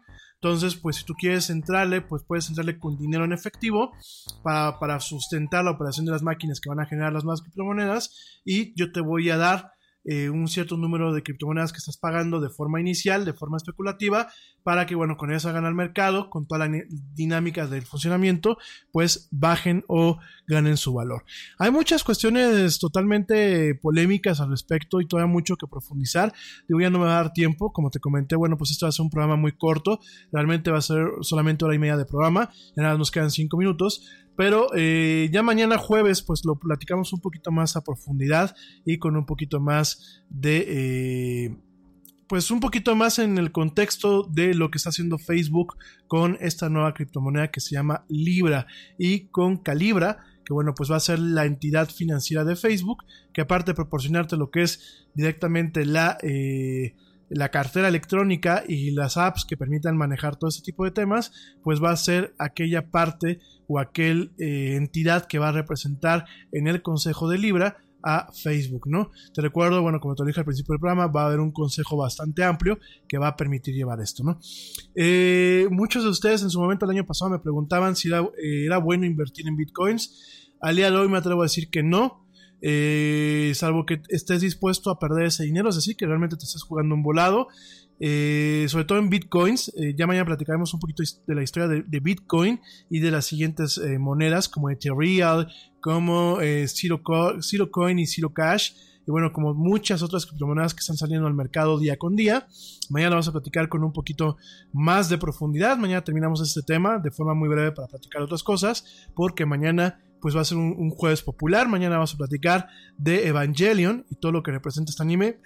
Pero nada más te voy anticipando que de antemano si eh, quieres jugar, pues juegas con, los mismos principios de los que juegas en el mercado cambiario. Solamente que en el mercado cambiario o en, el mercado de la bolsa de valores, tú tienes, el mercado de valores, tú tienes ciertas seguridades que evitan que eh, una empresa te pueda llevar totalmente a la calle. Que bueno, eso es un decir porque han habido una serie de fraudes en donde, bueno, los inversionistas terminan perdiendo todo su dinero, ¿no? Sin embargo, en el caso de lo que son las criptomonedas, no existe nada que en algún momento permita eh, por lo menos tener la esperanza de recuperar algo de lo que tú puedas perder o evitar que pues, pueda haber el tema de fraude, de robo o de pérdida. Eh, para empezar, bueno, si realmente quisieras entrarle, tienes que aprender mucho esos términos, tienes que saber realmente cómo, inclusive cómo funcionan las máquinas a, nivel general, eh, tienes que saber leer. Me vas a decir, pero ¿por qué me estás diciendo esto? Porque bueno, mucha gente no lee, eh, tiene, está en Facebook y opera por todas partes y tiene su teléfono, pero no leen realmente o no saben comprender lo que leen. Eh, tienes que ser muy cuidadoso con el tema del manejo de las criptomonedas, porque obviamente va dinero por ahí, y tienes que estar muy al tanto de cuándo debes de vender y con qué tipo de cambio debes de venderlo, o sea, con qué eh, casa de cambio digital debes de, de, vender para que no te roben, para que no pierdas y para que al final del día pues tengas una buena recuperación. Yo por lo menos al día de hoy, ya no creo que sea un buen momento de invertir en las monedas que ya están. Habrá que ver las monedas que vienen y habrá que ver cómo va a cambiar la legislación en diferentes países para soportar este nuevo tipo de eh, economía que pues con el tema de Libra se puede disparar o bien para evitar que pueda hacer daños a la economía normal a la economía operativa que está basada en dinero, dinero de en papel, en monedas y en su soporte en oro o en dólares. Pero bueno, eh, pues ya mañana platicamos un poquito más. Mañana puntualizamos, creo que te, acabo de platicar lo que es el núcleo, lo que es una criptomoneda. También te platico un poquito acerca de lo de Facebook. Ya empieza a haber eh, presión regulatoria por parte de los europeos, aunque todavía no sale, la, no sale al mercado pues lo que es esta criptomoneda. Ya en Estados Unidos también están habiendo pues un poco de cejas levantadas para intentar pues de antemano regular esto. Eh, como te lo acabo de comentar, Libra puede ser algo muy bueno, pero también puede ser algo muy malo puede inclusive en algún momento desestabilizar las economías a nivel mundial si es que empieza a tener mucha aceptación, sobre todo porque va a perder, conociendo a Facebook, pues va a perder la parte técnica que a lo mejor ahorita tienes tú cuando quieres entrar o quieres usar ciertas criptomonedas eh, como Bitcoin o como Dogecoin o como todas las monedas que están actualmente, ¿no? Entonces eso lo va a perder Y al momento que se popularice este tipo de moneda y que tenga pues, una concordancia con los tipos de cambio de cada moneda nacional, pues puede en algún momento realmente generar un problema más grave. Pero eso, eso y más lo vamos a platicar mañana en este programa. En fin, pues yo te dejo, me dio mucho gusto estar contigo, espero que tengas una excelente noche, a ti que me escuchaste pues en el momento en que salió este programa, hoy miércoles 19 de junio, o bien pues a ti te deseo que si estás escuchando en diferido tengas un excelente día o una excelente tarde, dependiendo desde dónde y cómo me hayas escuchado. Yo soy Rami Loaiz, esto fue el Yeti, el Yeti en diferido de antemano. Yo te espero mañana en punto a las 7 pm hora central de la Ciudad de México. O bueno, pasa ahí desde las 7 pm con una emisión más que espero que mañana sí pueda ser en vivo. Yo te espero mañana para platicar de mucha actualidad, mucha tecnología y mucho más en este programa que es el programa más de pelos de la radio. Pórtense mal, cuídense bien, pasen un excelente día, una excelente tarde o una excelente noche. Y como dice el tío Yeti, vámonos. ¿Por qué? Pues porque ya nos vieron, nos escuchamos el día de mañana.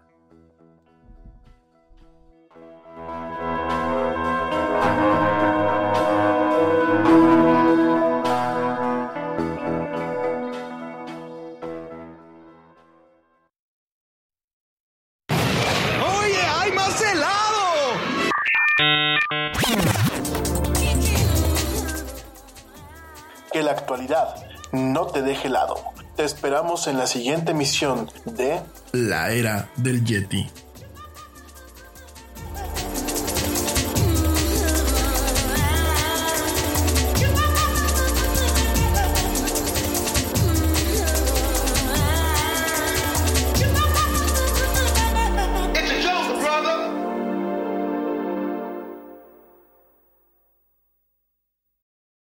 The thing about comparing rates at progressive.com is that by now you've heard a lot of ads about comparing rates at progressive.com. We probably don't even need the words comparing rates anymore to remind you that seasoning steaks at progressive.com is an easy way to save on car insurance, or that swimming in trousers helps you find the lowest rate. And that's the thing about foraging for truffles. You've heard a lot of ads about standing tiptoe on a cinder block. Compare rates and sing softly to a wounded field mouse and save at progressive.com. Progressive Casualty Insurance Company and affiliates. Comparison rates not available in all states or situations. Nada es más importante que la salud de tu familia, y hoy todos buscamos un sistema inmunológico fuerte y una mejor nutrición. Es por eso que los huevos Egglands Best te brindan más a ti y a tu familia. En comparación con los huevos ordinarios, Egglands Best te ofrece 6 veces más vitamina D y 10 veces más vitamina E, además de muchos otros nutrientes importantes, junto con ese sabor delicioso y fresco de la granja que a ti y a tu familia les encanta. Todos queremos lo mejor para nuestras familias. Entonces, ¿por qué no los mejores huevos? Solo Egglands Best. Mejor sabor, mejor nutrición, mejores huevos.